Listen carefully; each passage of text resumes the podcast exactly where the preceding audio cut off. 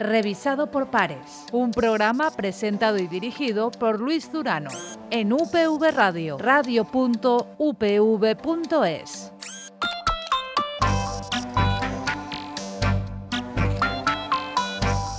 Seguro que muchos de vosotros y vosotras habéis oído hablar de la crisis de los eh, microchips y quizás algunos y algunas la hayáis eh, sufrido también. Estos componentes están en, en todas partes, desde nuestro móvil al coche, desde una lavadora a una bicicleta. Así que si faltan chips, se para el mundo y parece que camino de ello vamos. Pero, ¿por qué se está produciendo esta crisis? ¿Quién o qué la causa? ¿Cómo afecta esto a la industria en general y a cada uno de nosotros en, en particular?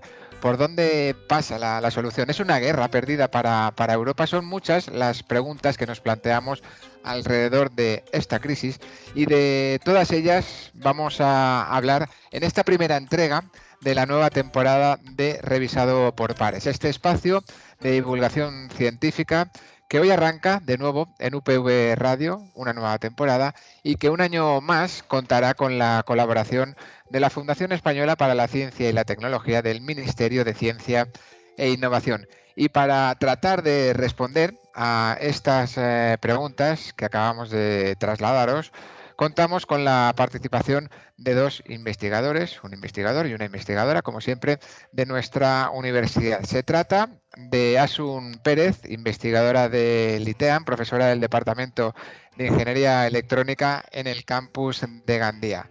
Asun, muy buenas. Buenas. Y va a compartir con Asun y con todos eh, vosotros esta primera tertulia de este curso 21-22, Germán Ramos.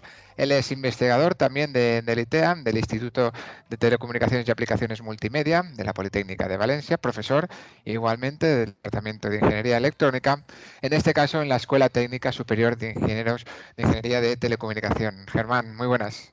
Muy buenos días, Luis. Asun, un placer verte por aquí. Igualmente. Vamos a hablar, como decía, de una crisis que nos eh, afecta a todos, de la que estamos escuchando muchas noticias fundamentalmente muchas de ellas enfocadas a la industria de, del automóvil, pero que desde luego va mucho más, mucho más allá. Pero antes de entrar en ese mucho más allá, me gustaría hacer un poquito de divulgación, de intentar entender qué es un microchip, el porqué de su importancia y ahondar un poquito más en esa intro que, hacíamos de que lo tenemos en, en cualquier objeto, muchos de los objetos que de nuestra vida, de nuestra vida diaria. Así que, Germán Asun, vamos con esa parte. Podríamos estar muchísimo tiempo, pero los datos principales. Vamos a la primera de las eh, cuestiones. ¿Qué es un microchip y por qué es tan, tan importante, Asun? Bueno, pues un, microchip es un dispositivo electrónico que está fabricado eh, a partir de una oblea de silicio. Esto es importante porque el silicio eh, se obtiene de, de, la arena, básicamente. Entonces, es un material que, en el cual en nuestro mundo tenemos muchísimo. O sea, es un recurso que lo tenemos en cantidades importantes. ¿no? Entonces, a partir de, ese, de, ese, de, esa oblea de silicio se van construyendo una serie de eh, dispositivos electrónicos, son transistores, y un microchip tiene millones de transistores dentro de él. ¿Esto qué nos permite? Pues nos permite poder procesar señales, poder procesar datos de manera muy rápida.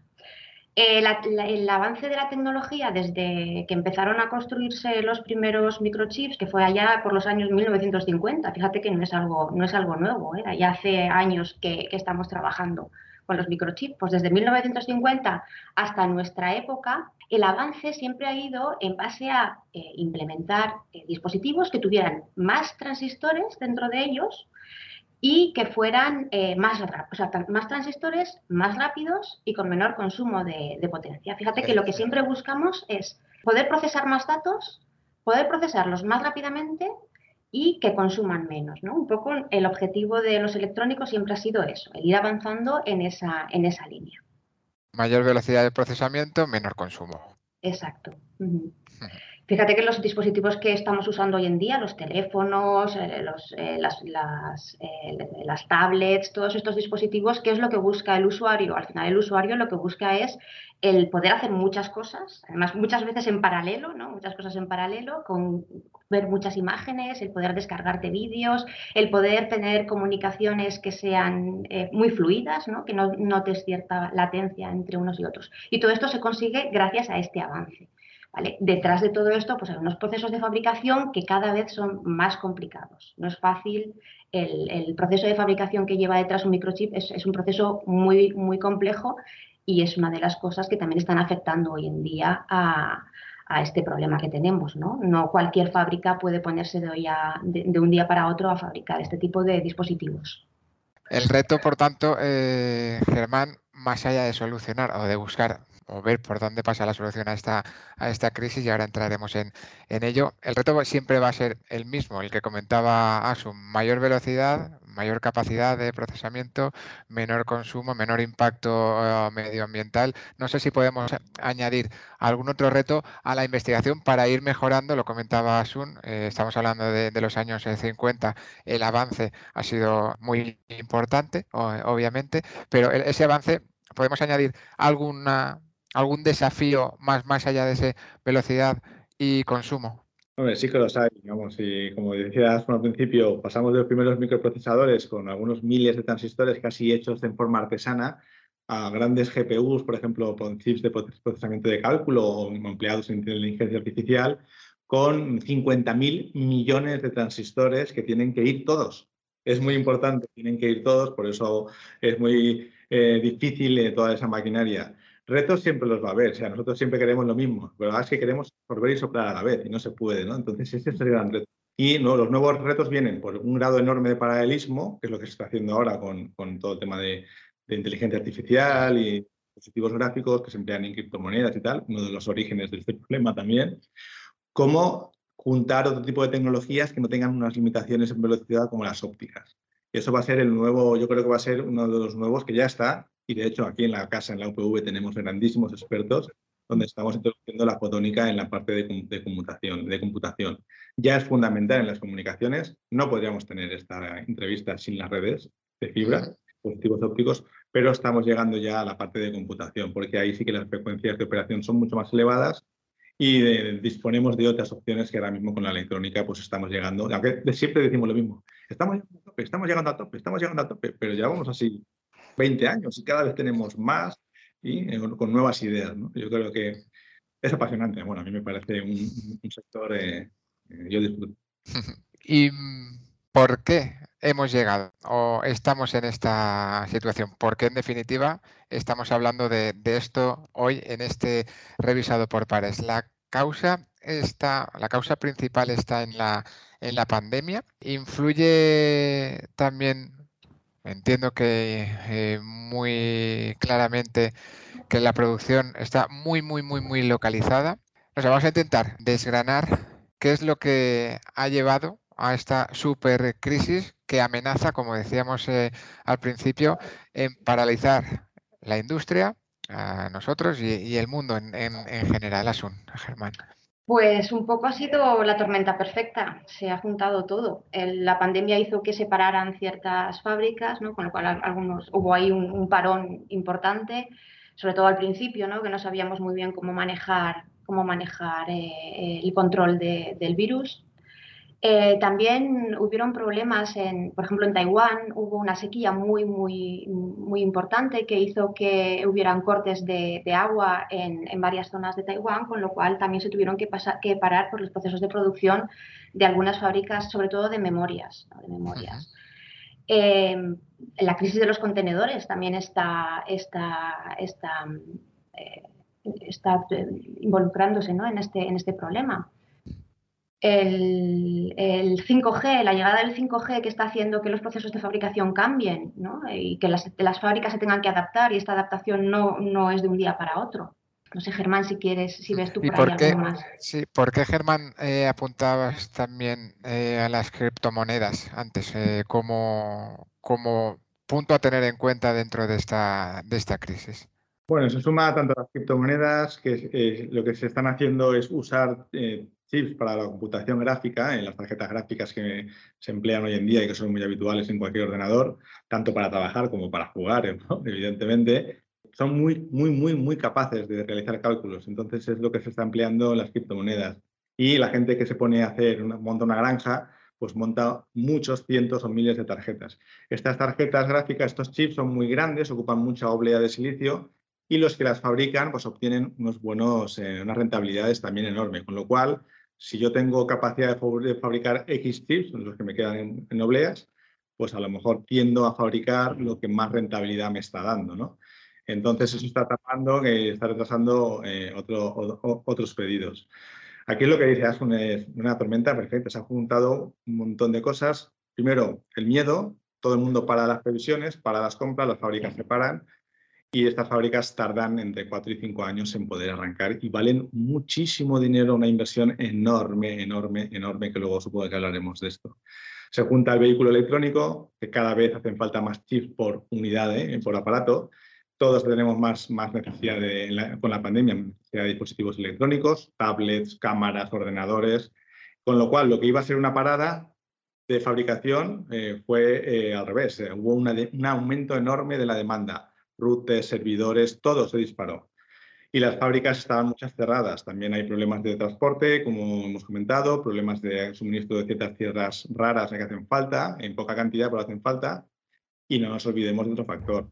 Eh, la gran, el gran eh, eh, punto de fabricación es Taiwán, en la parte de Asia, y hay una cuestión de geopolítica. O sea, no solo es tema de producción, hay una cuestión en Taiwán, China, China, Estados Unidos, y todos los demás en medio, todos los demás en medio. Y entonces esto ha sido algo eh, tormentoso ¿eh? y luego genera el miedo.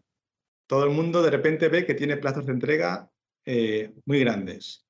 Y esto es el, yo, le llamo el, el, efecto papel higiénico, ¿no? ¿Qué pasa con el papel? Pues todo, el mundo, toda la industria empieza a pedir mucho más de lo que necesitan de verdad. Para generar stock esto y no tener miedo de poderse quedarse, con lo cual ya es el colapso total. Hoy en día, eh, hablando con muchas empresas que producen, algunas con las que colaboramos desde la UPV, eh, me están hablando de plazos de entrega estimados de 90 semanas. ¿Cómo se puede trabajar así? 40 semanas. Lo que antes eran 20 y pico semanas, se parecía algo, estás loco. ¿Cómo voy a trabajar a 20 y pico semanas? Eso, eso era, y los precios absolutamente disparatados porque viene el mundo del capitalismo extremo, ¿no? Es decir, ahora ya es la subasta, este chip vale tanto como los contenedores. Un contenedor costaba 2.000, 2.000 y pico dólares y ahora quien lo compra 15.000 va bien. Pues todo esto sí. O sea, eh, estamos hablando de, la crisis de, los microchips, pero yo no sé si más que crisis eh, podemos hablar de, la guerra de los eh, microchips llevado a, la industria o de la, subasta, como, decías, Asun. Sí, sí, sí. Desde luego todo, todo, el tema geopolítico, ¿no? Los problemas que estamos teniendo entre las guerras comerciales, China, Estados Unidos, Europa, que nos hemos quedado completamente casi sin fábricas, porque ahí hemos, tenemos un problema muy grave y es un problema que no se va a solucionar en dos días no puedes montar una fábrica, ni puedes, por mucho que dicen, ah, ahora se, va, se van a invertir 800 millones en algunas fábricas como Intel, por ejemplo, pero no, eso no, da, no soluciona el problema de la demanda que tenemos en todos los países europeos. Entonces nos hemos quedado atrás en ese aspecto completamente. ¿Es una guerra perdida para, Europa, eh, Germán Asun? Uy, en el medio corto plazo, ah, vamos, eh, pero totalmente, digamos, yo creo que, eh, está muy bien descentralizar la producción, ser competitivos, bajar precios, pero ahora cuando llenen los problemas, claro, ahora está, tenemos todos los huevos en una, en, una o dos cestas. Y encima las, las, tecnologías, muchas de las que se emplean son también de, terceros. En Europa, ¿qué nos queda? Nos queda quizá dos bazas. Una es una empresa holandesa que se llama ASML, que nadie conoce, pero para que os hagáis una idea, es una empresa que tiene el volumen de 2,5 veces el grupo Inditex. Es la segunda empresa europea después del grupo de, lujo de Louis Vuitton. ¿Qué hacen ellos? Pues tienen la óptica necesaria para fabricar los microchips de tecnología. Eh, los que hacemos muy, los muy pequeñitos solo tienen ellos la tecnología. Todo el mundo pasa por ellos.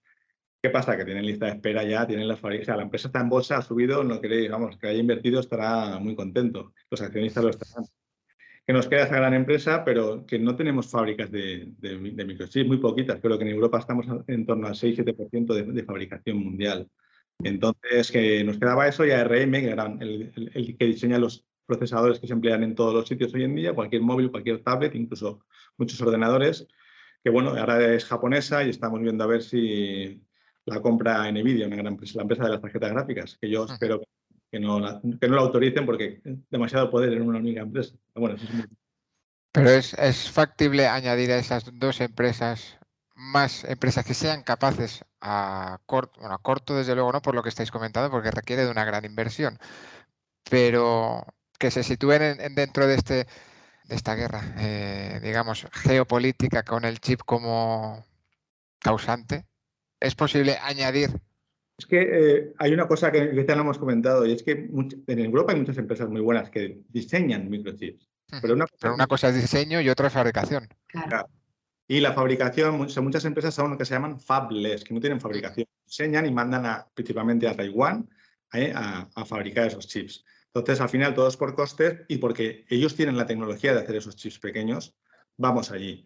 En Europa hay empresas y hay, y, hay muy buenas. Tienes ST, tienes parte de tienes partes de Texas Instrument también, Analog Devices tiene cientos aquí. Europeas europeas hay pocas, pero las hay. Pero todas, incluso los grandes, fabrican en, en, Taiwán. Taiwán. Apple fabrica en Taiwán. ¿eh? o en Corea, según qué productos, eh, cualquiera que quieras, eh, Qualcomm, todos. Muchos son fables, en Nvidia no fabrica ni un chip. Ellos son los que diseñan y ya llegan a acuerdos. Entonces, claro, está todo como muy, muy polarizado. Y montar una fábrica vale entre 15 y 20 mil millones, yo por lo que he leído, no soy experto, 5 o 6 años, y tiene que haber apoyo detrás. Y Europa dice que no va a invertir 800 millones que aportaba Asun, pero es que Intel sola, solo una compañía americana va a invertir 20 mil millones en aumentar su capacidad de producción. Es decir, o nos lo tomamos en serio, pero no en serio para allá. Eso es un plan de 5 o 10 años. Mm, estamos, eh, lo que está claro después de lo que estáis eh, comentando, que parte, parte de la solución pasa por una apuesta institucional, una, apuesta de, Europa por intentar subirse, aunque sea al último vagón ahora mismo, de, esa producción, de esa fabricación de los, eh, de los microchips. Sin esa apuesta real, has hablado de 20.000 eh, millones, eh, Germán, ¿no? Sin esa apuesta real, pues es como PRISA pone 20.000 millones para aumentar su capacidad y va de la mano del gobierno también estadounidense. Es decir, es estrategia. Eso es estrategia. Estrategia pura y dura, claro. Y Europa no hay visos de que tenga esa estrategia. Eso. 800 millones. Eso es lo que han puesto encima de la mesa. Estamos, sí, estamos hablando de, o hemos pasado, he comentado cómo, cómo afecta a, diferentes eh, industrias. Eh, fundamentalmente leía un titular eh, hace, hace poco que situaba la producción eh, un 25% menos de la producción en la industria de la automoción respecto a antes de pandemia, o sea, a, 2019. el otro día, hablando también en la noche de, las telecomunicaciones, comentamos cómo, cómo está afectando prácticamente al día a día de las instituciones y también de la investigación. Y ahí es donde quería, quería preguntaros ahora, ¿cómo puede o cómo, o cómo estáis viviendo vosotros mismos esta, esta crisis? ¿Influye en proyectos de, investigación que lleváis a cabo, por ejemplo, en, en el ITEAM, en el, en el departamento? ¿Paraliza eh, proyectos el no poder entrar dentro de esta guerra, de nuevo, entre comillas, dentro de esta, de esta subasta, Germanas? A ver, eh, ten en cuenta que nosotros lo que, lo que, lo que implementamos son prototipos. Quiero decir que no compramos grandes cantidades de, integrados, ¿no? Entonces, hombre, sí que te está, te está afectando en cuanto a que los plazos de entrega de los integrados que tienes que comprar, pues sí que son plazos más, más largos. Pero claro, no es tan, tan, tan problemático como en el caso para de la automoción industrial, claro.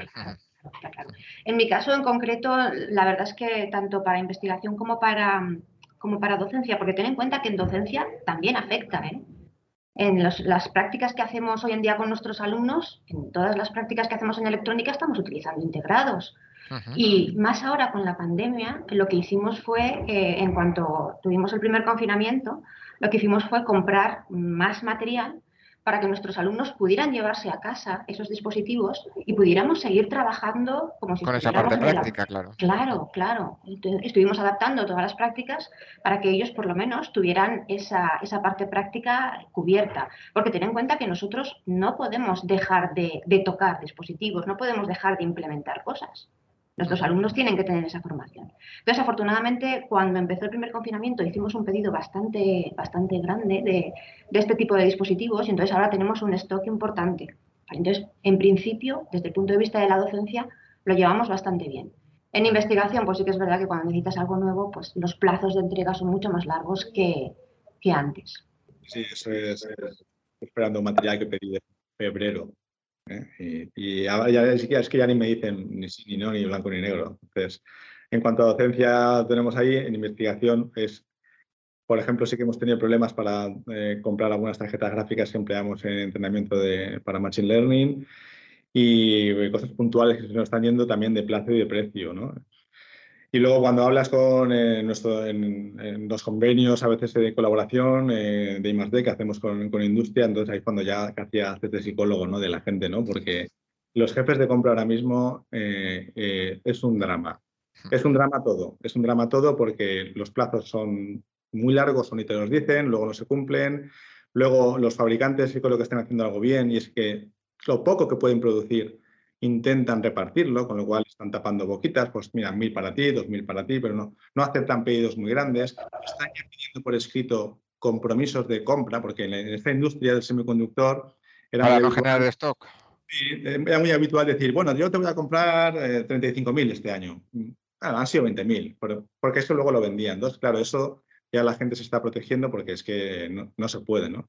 Y hay el, el, tema de los precios, pues cuando algo escasea, pues de repente lo que costaba, no sé, casos concretos que conozco, chips de 2 dólares, 2 dólares y medio, intentar comprarlos por 40 y no poder. Pero sí, claro, es que eh, hay que entenderlo. Si me falta solo un elemento de un producto, aunque sea un coche, no lo vendo. No lo vendo. Entonces pago lo que sea, aunque sea. Y por eso todo el mundo viene a estar subiendo precios, porque todo es más caro, transporte más caro, componentes más caros, materiales más caros.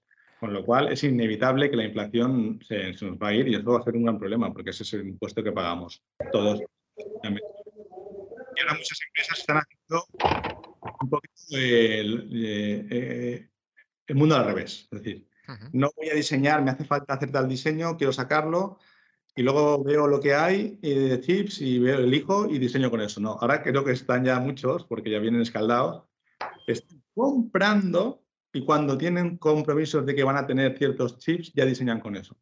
Es decir, claro, eso, eso afecta al lanzamiento de nuevos productos. Eso afecta muchísimo. Por ejemplo, hay empresas como Tesla que tienen un ejército de gente muy buena en software y en hardware que está haciendo hardware con distintas alternativas de procesadores para no, para no pillarse los dedos. Eso supone homologaciones, certificaciones de software, seguridad, es decir, es una, es una apuesta muy grande, pero están consiguiendo eh, salvar, porque si no tengo de la marca A, que lo tengo homologado, tengo de la marca B, que lo tengo homologado y también genero cierta competencia. Pero sí, los plazos son raros, todo está muy raro y ahora mismo eh, alguna empresa que conozco que tiene cosas muy chulas por sacar y es que no puedo sacar porque no los puedo vender, porque no los puedo fabricar.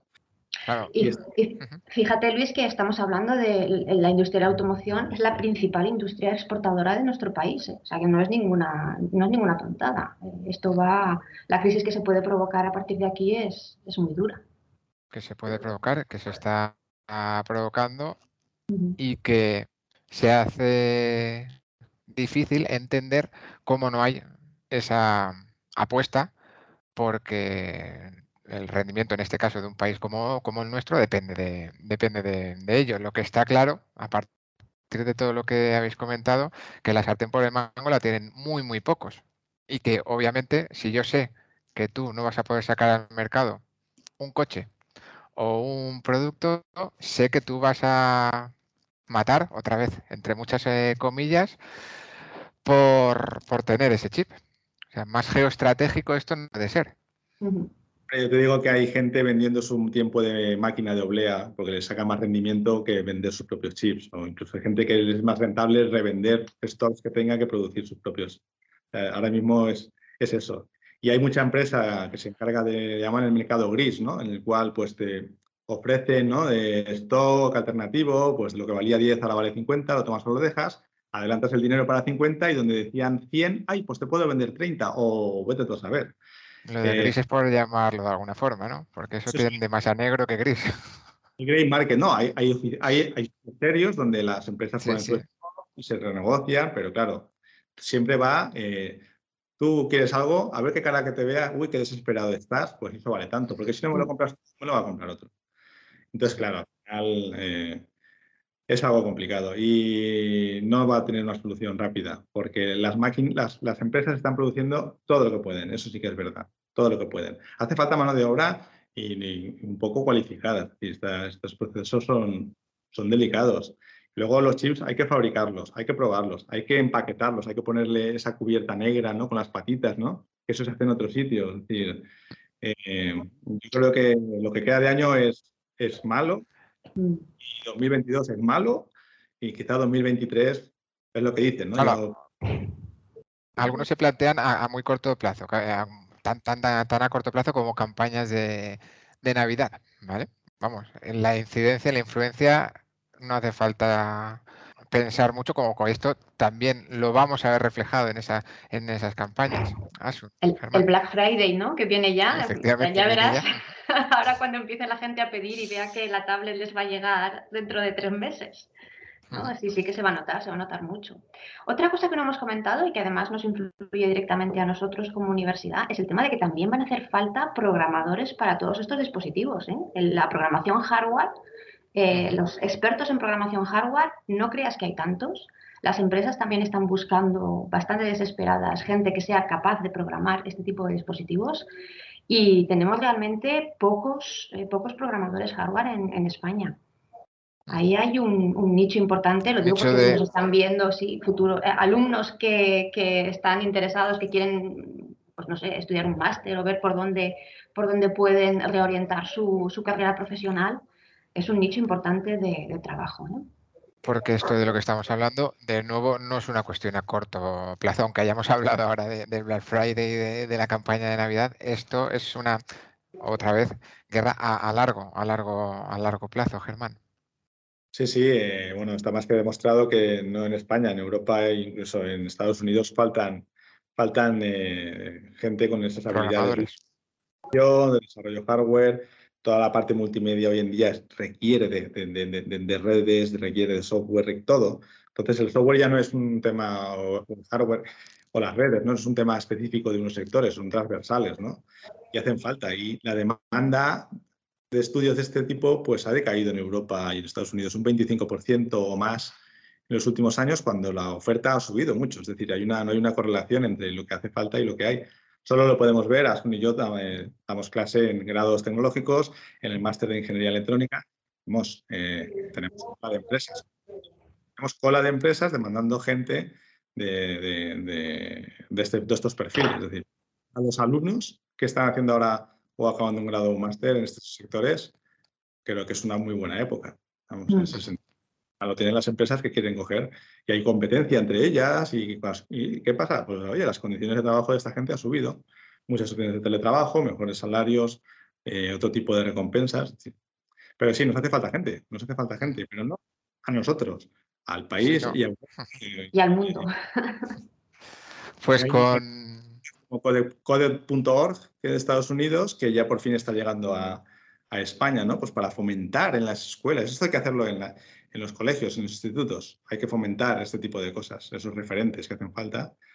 Y es, de nuevo, a medio y largo plazo. Para eso que siempre miramos así, miramos mm. solo... Eh, a, lo, más cercano, ¿no? a lo más cerca, que es lo, más, urgente y, hay que planteárselo a, largo plazo, ¿no? Porque si no, pues pasan estas cosas. Que ahora, uy, la sartén, ¿quién tiene el mando? Uy, aquí yo no lo tengo. Yo desde luego, ¿no? Europa desde luego, ¿no no puedo controlarlo, ¿no?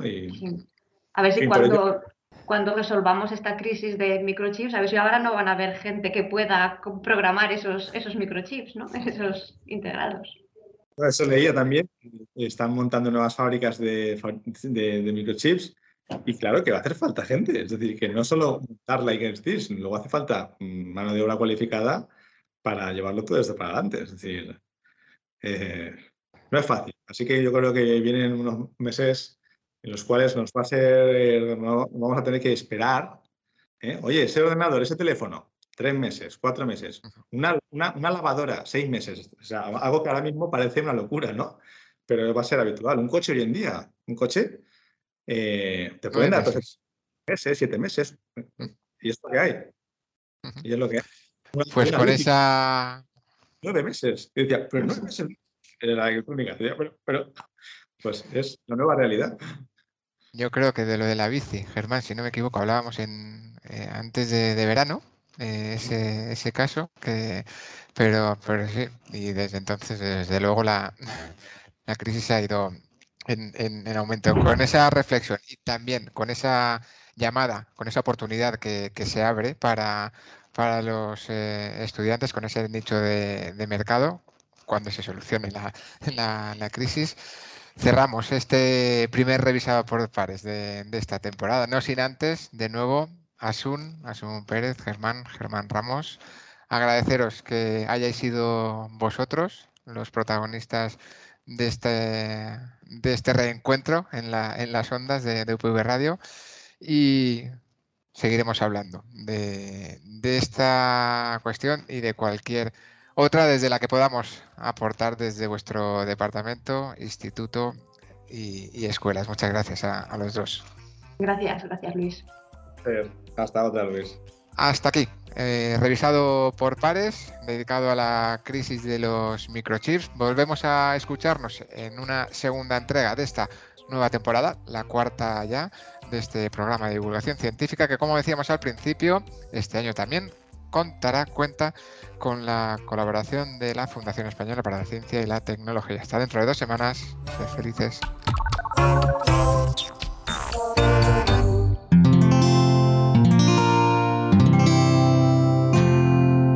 Puedes escuchar más capítulos de este podcast y de todos los que pertenecen a la comunidad Cuonda en cuonda.com.